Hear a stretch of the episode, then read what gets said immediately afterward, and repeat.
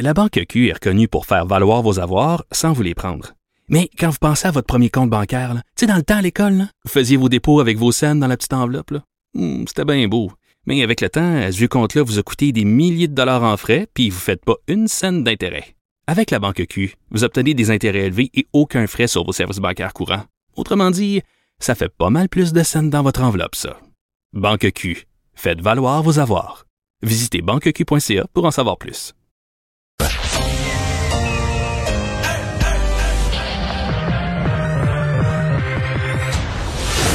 Deux, deux, deux, deux, deux, Deux animateurs cohérents, deux visions différentes. Une seule émission, pas comme les autres. Mario Dumont et Vincent Dessureau. Cube, Cube Radio. Bonjour tout le monde, bienvenue à l'émission qui va être notre dernière de cette année euh, 2020. Moi, je pars en vacances pour deux semaines. On sera de retour le 4 janvier après ça. Euh, on manque pas de matériel, par contre, pour la faire, cette dernière émission. Bonjour Vincent. Salut Mario. En commençant par le jugement dans le dossier Éric Salvaille, euh, le juge qui lit un long, long, long jugement. On essaie d'interpréter les paragraphes, mais on n'a pas de décision encore. Effectivement, on est en attente. Ça va arriver d'une minute à l'autre. Éric Salvaille qui est arrivé vers 14 heures au Palais de justice de Montréal pour avoir son verdict. Alors là, le juge euh, Alexandre Dalmo qui a répété un peu tous les, les, les bon, euh, un peu la cause euh, et euh, fait certains commentaires, entre autres sur le témoignage d'Éric Salvaille qui euh, juge entre autres le témoignage de l'accusé ne peut pas mener à un acquittement. C'est peut-être la phrase la plus lourde. Ne peut pas mener un acquittement. Parlant entre autres de, du, du fait qu'il est euh, bon qu'il ait dit que c'était pas une personne qui agressait les gens et que ça selon le témoignage ben il le ne croit pas. ne croit pas Éric Salvaille là-dessus. Alors est-ce qu'on peut penser qu'il sera condamné sur un des chefs? On sait qu'il y a harcèlement là, qui serait peut-être le chef, d'accusation le moins sévère par rapport à séquestration et agression sexuelle. Alors on aurait la réponse dans quelques minutes et assurément que ça va faire jaser une fois de plus à travers le Et Québec. on sera là-dessus évidemment en direct, mais pour l'instant, on va aller rejoindre Paul Larocque et l'équipe de 100% Nouvelles. 15h30, euh, c'est le moment de joindre Mario dans son studio de Cube Radio. Salut Mario, salutations à, à tes auditeurs. Évidemment, Mario, tous les yeux sont tournés vers le palais de justice euh, de Montréal. Le juge Dalmo continue toujours de, lire son jugement. Ça, dure depuis près d'une heure maintenant et, il donne Yves Poirier est à l'intérieur de la salle d'audience et euh, le juge à certains moments laisse croire, il ne croit pas euh, à certains moments euh, Éric Salvaille, met en doute par la suite le témoignage de, euh, du plaignant là-dedans, mais euh, il a déclaré, là, et je le cite, que euh, le témoignage de Salvaille ne peut mener à un acquittement. Est-ce que ça indique éventuellement sa conclusion? Parce qu'il y a eu d'autres d'autres paroles dans le sens inverse un, peu plus tard. Mais Mario, quoi qu'il en soit, on va attendre bien sûr le, verdict. Ça devrait arriver au cours des prochaines minutes, là, tout au plus. Mais Mario, on, va s'entendre après après l'affaire Roson en début de semaine. C'est une cause phare qui, que le- qui se décide au tribunal. Ouais. Ouais, évidemment, le symbole est fort, puis tout ça arrive un peu par hasard. Deux causes euh, très médiatisées, elles arrivent dans la même... puis notre système judiciaire est lent, donc on arrive à l'étape des procès dans la même année, puis les juges, je pense, ont... Probablement qu'ils ont eu le même raisonnement. là. On va essayer de rédiger. Ils savaient que c'était un jugement qui allait être long et lourd à rédiger. On va essayer de régler ça avant Noël. comme chacun dans nos métiers, des fois, on dit une tâche ou un travail. On va essayer de finir ça avant Noël. Donc, les deux jugements arrivent cette semaine. Et euh, je, serais assez d'accord avec ce que disait le procureur de la Couronne dans le dossier Roson plus tôt cette semaine, qui dit, attention, là, euh, là c'est cause médiatisée. Dans, notre, dans cas, on parle de deux causes médiatisées dans la même semaine. Je devrais dire ultra médiatisées. Mais si on voulait faire une lecture du fonctionnement de notre système de justice, il faudrait prendre l'ensemble des dossiers d'agression sexuelle dans l'ensemble des palais de justice du Québec, pas juste celui de Montréal, euh, sur une année au complet, et pas juste les deux qui sont médiatisés. Et là, on pourrait constater, est-ce que vraiment les gens sont toujours acquittés? Est-ce que les gens sont parfois acquittés? Quel est le pourcentage, etc.? Euh, je trouve qu'il y a comme un danger à prendre deux causes euh, très médiatisées, d'autant plus que les deux causes médiatisées en question ont un point en commun c'est que les cas remontent dans, l'ensemble des dossiers d'agression sexuelle. On a quand même beaucoup plus de plaintes sur des cas récents, des événements qui sont arrivés. La personne a porté plainte euh, dès les premières semaines, les premiers jours, les premiers mois. Alors là, on a deux causes qui remontent à des décennies. Donc, c'est à voir. euh, mais là, on semble... Je relis tout à l'heure, je relisais, je relisais la phrase du juge. Il dit « ne peut pas mener à un acquittement ». Ça exclut presque, à moins qu'il y ait un jeu de langage qu'on a mal Ouais. saisi, mais ça exclut presque Ouais, l'idée que sur les. Ouais. que sur les trois chefs, mais il y a acquittement là. C'est ça, mais peut-être, voulais-tu, parce que là, là, ce qui va jouer dans la balance, c'est un témoignage de, de, de euh, du plaignant contre celui de, de Salvaille.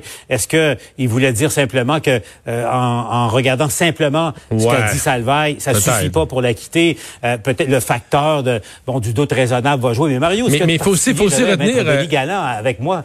Mais Mario, j'avais Denis Galland avec moi, l'avocat bien connu évidemment. Puis on, on, discutait. Il y a un point qui est vraiment différent entre Salvaille et Roson les trois témoignages qui sont survenus après, à la fin du procès. Et rappelle-nous, et rappelons-nous, Mario, c'est euh, lui-même dans le box des accusés qui, qui a dit, moi, je suis pas du tout le genre à agresser. Il a lui-même ouvert la porte à la présentation d'une preuve de caractère subséquente. Parce que s'il n'avait pas dit ça, la couronne n'avait pas le droit de ramener d'autres témoins euh, euh, ensuite. Mais parce qu'il a ouvert la porte sur une preuve de caractère, il y a une petite disposition euh, du code criminel qui dans, la conduite d'un procès qui permettait donc à la couronne de faire valoir ces trois arguments. Et ça, Mario, je replace ça dans le contexte. Si la parole d'un contre celle de l'autre, mais quand l'autre a déclaré une chose qui est contredite ensuite devant le juge, c'est peut-être un petit élément qui pourrait peser lourd éventuellement. On va le voir. Mais euh, faut voir aussi, il faut se souvenir que dans le cas de Salvaille, il y a trois chefs d'accusation et qui sont quand même à trois niveaux. Tu as l'agression sexuelle, euh, tu as aussi cette notion de séquestration, donc on, le type a été coincé, dans, le, dans ce cas-ci c'est une salle de bain, mais comme quasiment prise en otage, le coincé dans un lieu où il était séquestré. Mhm. Mais tu as aussi l'accusation euh, un peu moins grave de harcèlement. Alors ça aussi, c'est une chose que le juge pourrait dire, j'ai peut-être pas la preuve hors de tout doute raisonnable qu'agression a été commise et tout ça, mais j'ai la preuve, j'ai la, la, la conviction que du harcèlement euh, est, est, survenu. Donc, il pourrait aussi avoir, il pourrait aussi être reconnu coupable d'un des chefs d'accusation et pas nécessairement de tous. Donc, il y a plusieurs hypothèses, mais euh, long, long. On parlait cette semaine d'un jugement étayé dans le cas de Roson, euh, dans ce cas-ci aussi. Et ce matin, maître euh, François-David Bernier, à qui on va parler un peu plus tard euh, de ça, quand on aura le jugement, disait euh, si vous posez la question au juge, est-ce qu'ils font un jugement plus long, plus étoffé, plus étayé quand la cause est médiatisée, ils vous répondront non. Mais il dit dans les faits, la réponse c'est oui. Euh, pas que ça change le, pas que ça change le verdict lui-même, mais on sait que ça va être fouillé, scruté, regardé. Euh, on sait que si jamais ça va en appel, le juge ne veut pas perdre la face en appel que son jugement contenait une erreur grosse comme ça. Donc on y, on travaille pour y aller sur du solide quand même. Parfait. Pendant que tu me parles, je, je euh, j'observe voir si bon, toujours pas de, euh, de verdict. Donc, euh, le juge qui là, Yves Poirier nous écrit, le magistrat s'interroge sur l'incapacité d'admettre des faiblesses dans le témoignage. la victime veut la plupart du temps simplement qu'on la croit. donc, d'un côté, il critique Salvaille, de l'autre, met en, pas en doute, en tout cas, s'interroge sur la, la valeur totale du témoignage. le, le juge les a pas cru ni un ni l'autre. Alors donc, euh, à suivre. De quel bord ça va ça va pencher là à suivre au cours euh, des prochaines minutes? Bien sûr on suit ça en direct pour vous. Mario euh, bon l'autre nouvelle tu as vu le euh, je veux pas dire changement de ton parce qu'on l'a utilisé à quelques reprises mais euh, les, les, propos de, du ministre de la santé aujourd'hui on sent de plus en plus d'inquiétude par rapport à, à, la gravité de la situation. Mario c'est pas compliqué là. quand le ministre parle de 10 hôpitaux pas n'importe lesquels notamment Pierre Boucher à, à Qui, est le navire amiral sur la rive sud de Montréal ou à peu près, euh, qui sont euh, dans un état, euh, situation critique en ce moment. Mais Mario, quand, le ministre Dubé nous apprend que l'hôtel Le Concorde à Québec a été transformé en, hôpital COVID, non seulement dans les chambres, mais également dans les salles de réunion transformées en, hôpital de fortune. Mario, on voyait ça, on s'attendait à ça aux États-Unis en ce moment, mais là, on apprend que ça se passe chez nous, au Québec et à Québec. Oui, on sentait bien. Là. Ça faisait quelques jours qu'on voyait la situation dans le système de santé se, dégrader. Et là, le système de santé, il se fait il se fait serrer des, deux bords. Hein. D'un côté, plus de patients COVID, mais de l'autre côté, moins de personnel, moins de personnel disponible. Et Paul, je sais pas si t'as entendu un peu là dès qu'en entrevue, on aborde, je l'ai fait moi avant hier avec la, la vice-présidente de la FIC, on aborde l'idée, l'hypothèse qu'on doive suspendre des vacances. Et c'est pas un reproche que je leur que je leur fais, là, mais les, représentants des employés et les employés eux-mêmes disent non, on peut pas là. On peut pas avec les mois qu'on vient de vivre, un petit arrêt à Noël, quelques jours de congé, on peut pas annoncer aux gens quelques jours avant qu'on leur enlève ça. Donc on est euh, On est là, là, on est là-dedans. On est dans un système de santé où faut donner des vacances de Noël au personnel. Euh, donc, forcément, il faut se priver d'une partie du personnel. Déjà qu'il y en a une bonne partie qui sont en maladie, en attente de tests, de résultats de tests de la COVID. donc, le système de santé est vraiment pressurisé des deux côtés. Et la grande crainte, là, moi, je vais te dire, moi, je, je, quitte, là, après l'émission à Cube, je suis en vacances pour deux semaines. J'ai tellement l'impression, je, me croise les doigts pour avoir tort, j'espère que j'ai tort, mais j'ai tellement l'impression, j'entends euh, beaucoup, beaucoup, beaucoup de gens qui ont l'intention euh, à Noël de faire des rassemblements, de faire des fêtes, peut-être un peu moins grosses que d'habitude, mais d'en faire quand même, de se réunir, de se rassembler, etc.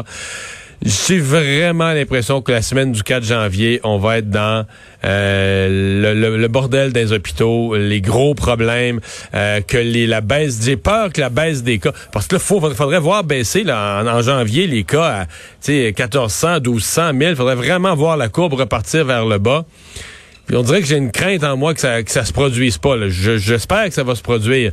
Mais parce que si ça n'a pas baissé, on, on réentreprend le mois de janvier à 2000 cas par jour, puis les hôpitaux pleins, on va la trouver tough. Là. On va trouver que l'hiver va être long on va se le dire, euh, Mario, la clé, c'est notre comportement. Quand je dis notre comportement, c'est euh, des Québécois et des Québécoises au cours euh, des prochaines semaines. C'est ça qui va faire la différence. On va se rappeler, donc, le premier ministre qui, notamment, à plusieurs reprises, a invité les gens à ne pas partir en voyage soleil, en voyage de vacances au soleil. Mario, c'est incroyable. On va aller retrouver Andy Saint-André qui est sur place à l'aéroport Montréal-Trudeau tout de suite pour nous. Andy, il y a beaucoup de mouvements derrière euh, vous en ce moment. Il y en avait beaucoup. Il y a des, des milliers de Québécois et de Québécoises qui sont partis malgré tout pour des, des vacances soleil. En tout et partout, Paul, on me confirme du côté d'aéroport de Montréal qu'environ 12 000 voyageurs qui sont attendus ici à l'aéroport. Donc, on parle de départ, on parle d'arrivée également. Au moment où on se parle, euh, en ce moment, direct cet après-midi, je vous dirais que c'est plutôt calme, mais cet avant-midi, il y avait énormément de mouvements, surtout au départ international. On est allé faire un tour aussi au départ vers les États-Unis. Et Paul, vous l'avez souligné il y a un instant, le premier ministre l'a répété, l'a encore répété, s'il vous plaît, ne partez pas dans le sud. Euh, nos hôpitaux sont sous pression et ce qu'on veut éviter, c'est que ça craque. Ça craque au retour des fêtes lorsque tout ça va se faire euh, ressentir. Pas compliqué, pas. J'ai posé la question aux gens. Pourquoi partir? Pourquoi ne pas écouter le premier ministre? Plusieurs nous ont dit qu'on soit ici, qu'on soit là-bas. Moi, je vais faire attention. Euh, si j'ai le choix, je préfère être sur la plage et me faire bronzer. Alors, euh, merci Andy. On va s'en aller tout de suite au Palais de justice euh, de Montréal. Le verdict vient tout juste d'être lancé. Allons revoir ces images en direct parce que Yves Poirier nous apprend que Éric Salvaille vient d'être acquitté. Acquitté des accusations, trois chefs d'accusation qui étaient portés contre lui. Je le rappelle, il est accusé de harcèlement, de séquestration et d'agression sexuelle dans un jugement qu'il a lu pendant plus euh, d'une heure. Le juge Alexandre Dalmo euh, n'a pas été tendre à l'égard d'Éric Salvaille lui-même, mais également a mis en doute euh, à plusieurs reprises le témoignage du plaignant dans cette affaire. Donc, sur son incapacité, a écrit le juge d'admettre des faiblesses dans son témoignage. La victime veut la plupart du temps simplement qu'on la croit et c'est difficile de distinguer le vrai du faux dans son témoignage. Donc, ça vient de tomber, je vous le rappelle, Éric Salvaille, non coupable, acquitté des trois chefs d'accusation qui étaient portés euh, contre lui. C'est un, c'est un jugement donc qui tombe dans la même semaine que, que l'acquittement, on le sait, euh, de Gilbert Rozon. Donc, évidemment, les causes étaient différentes. Maintenant, retrouvez tout de suite euh, Maître Ben voilà, donc vous avez entendu Paul Larocque, vous l'annoncer, acquittement, trois chefs d'accusation sur trois dans le dossier euh, Éric Salvaille. Vincent, tu nous rappelles ces trois chefs d'accusation auxquels euh, fait face Éric Salvaille? Harcèlement, séquestration, agression sexuelle. Donc, on se demandait tantôt parce que euh, si on, le, juge, bon, qui est allé quand même, va toujours d'une analyse assez complète, à la fois du témoignage de Éric Salvaille, témoignage du plaignant, également les anciens collègues d'Éric Salvaille qui étaient allés le décrire comme carrément un pervers là, devant le juge. Qu'est-ce que j'ai l'impression? J'ai l'impression que le juge a cru plus ces trois-là. Il n'a pas cru Salvaille, qui disait j'ai une bonne réputation, je suis pas un gars de même, il dit je te crois pas du tout. En d'autres termes, peut-être un gars de même.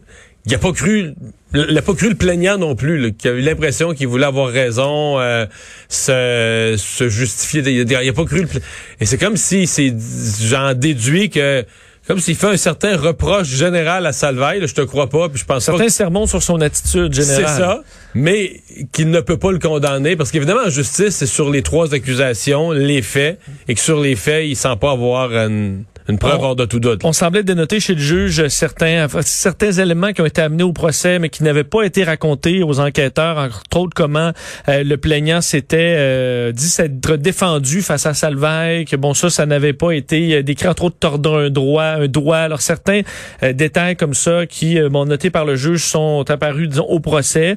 Euh, Ouais, mais parce que les policiers ils avaient posé des, ils avaient ouvert la porte, ils avaient posé des questions qui allaient dans le même sens, puis ce que il aurait comme pas donné les mêmes réponses dans sa déposition à la police que devant la que devant la cour, semble-t-il. Et euh, quand même, c'est évidemment, on le disait, un deuxième, un deuxième acquittement d'une personnalité publique au Québec pour euh, des cas qui sont différents, mais en même temps dans une thématique similaire. Donc, assurément que ça va ébranler et amener beaucoup, beaucoup de discussions à la, à la grandeur du Québec.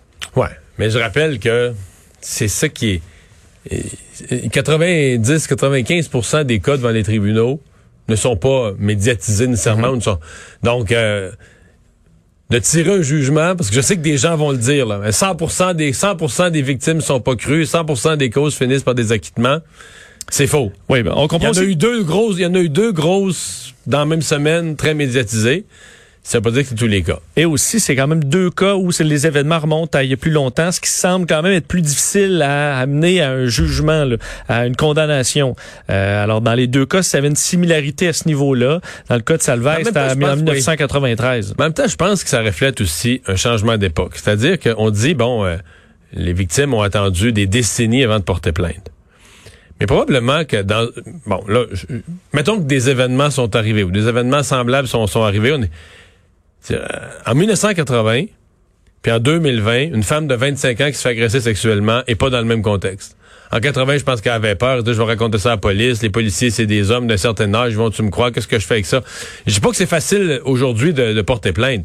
Mais pour vrai, c'est beaucoup plus supporté, encouragé par la société. Euh, L'accueil de la plainte par les policiers maintenant, c'est très encadré. Les policiers, c'est plus, c'est plus un, c'est pas la caricature du gros policier moustachu qui, qui, qui te croit pas puis qui rit, qui t'appelle la petite fille. C'est- plus vrai c'est du tout là. t'sais.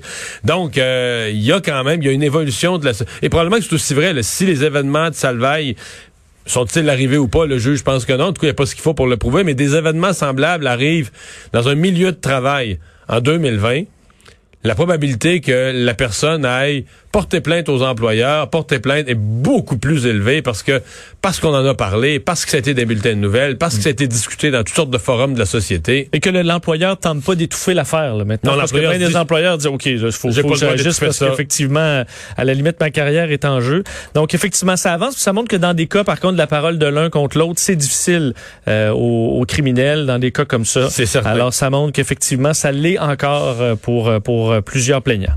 Donc voilà, donc on va en reparler un peu plus tard avec euh, Maître François-David Bernier qui a suivi ça vraiment depuis le tout début, qui a probablement une- une- une- un regard le plus complet que nous là, sur le, le jugement, sur les termes du jugement. Euh, L'avocat d'É- d'Éric Salvaille, là, célèbre Maître Michel Massicotte, qui quitte la salle du tribunal. Qui lui était confiant. euh, Oui, très confiant, très confiant. Euh, par contre, le, le- Éric Salvaille ne le suit pas. Souvent, l'accusé sort euh, avec son avocat après un acquittement. Là, c'est pas le cas ici. Donc, euh, Éric Salvaille n'est pas avec lui. On voit les images en direct. C'est pour ça qu'on vous raconte ça.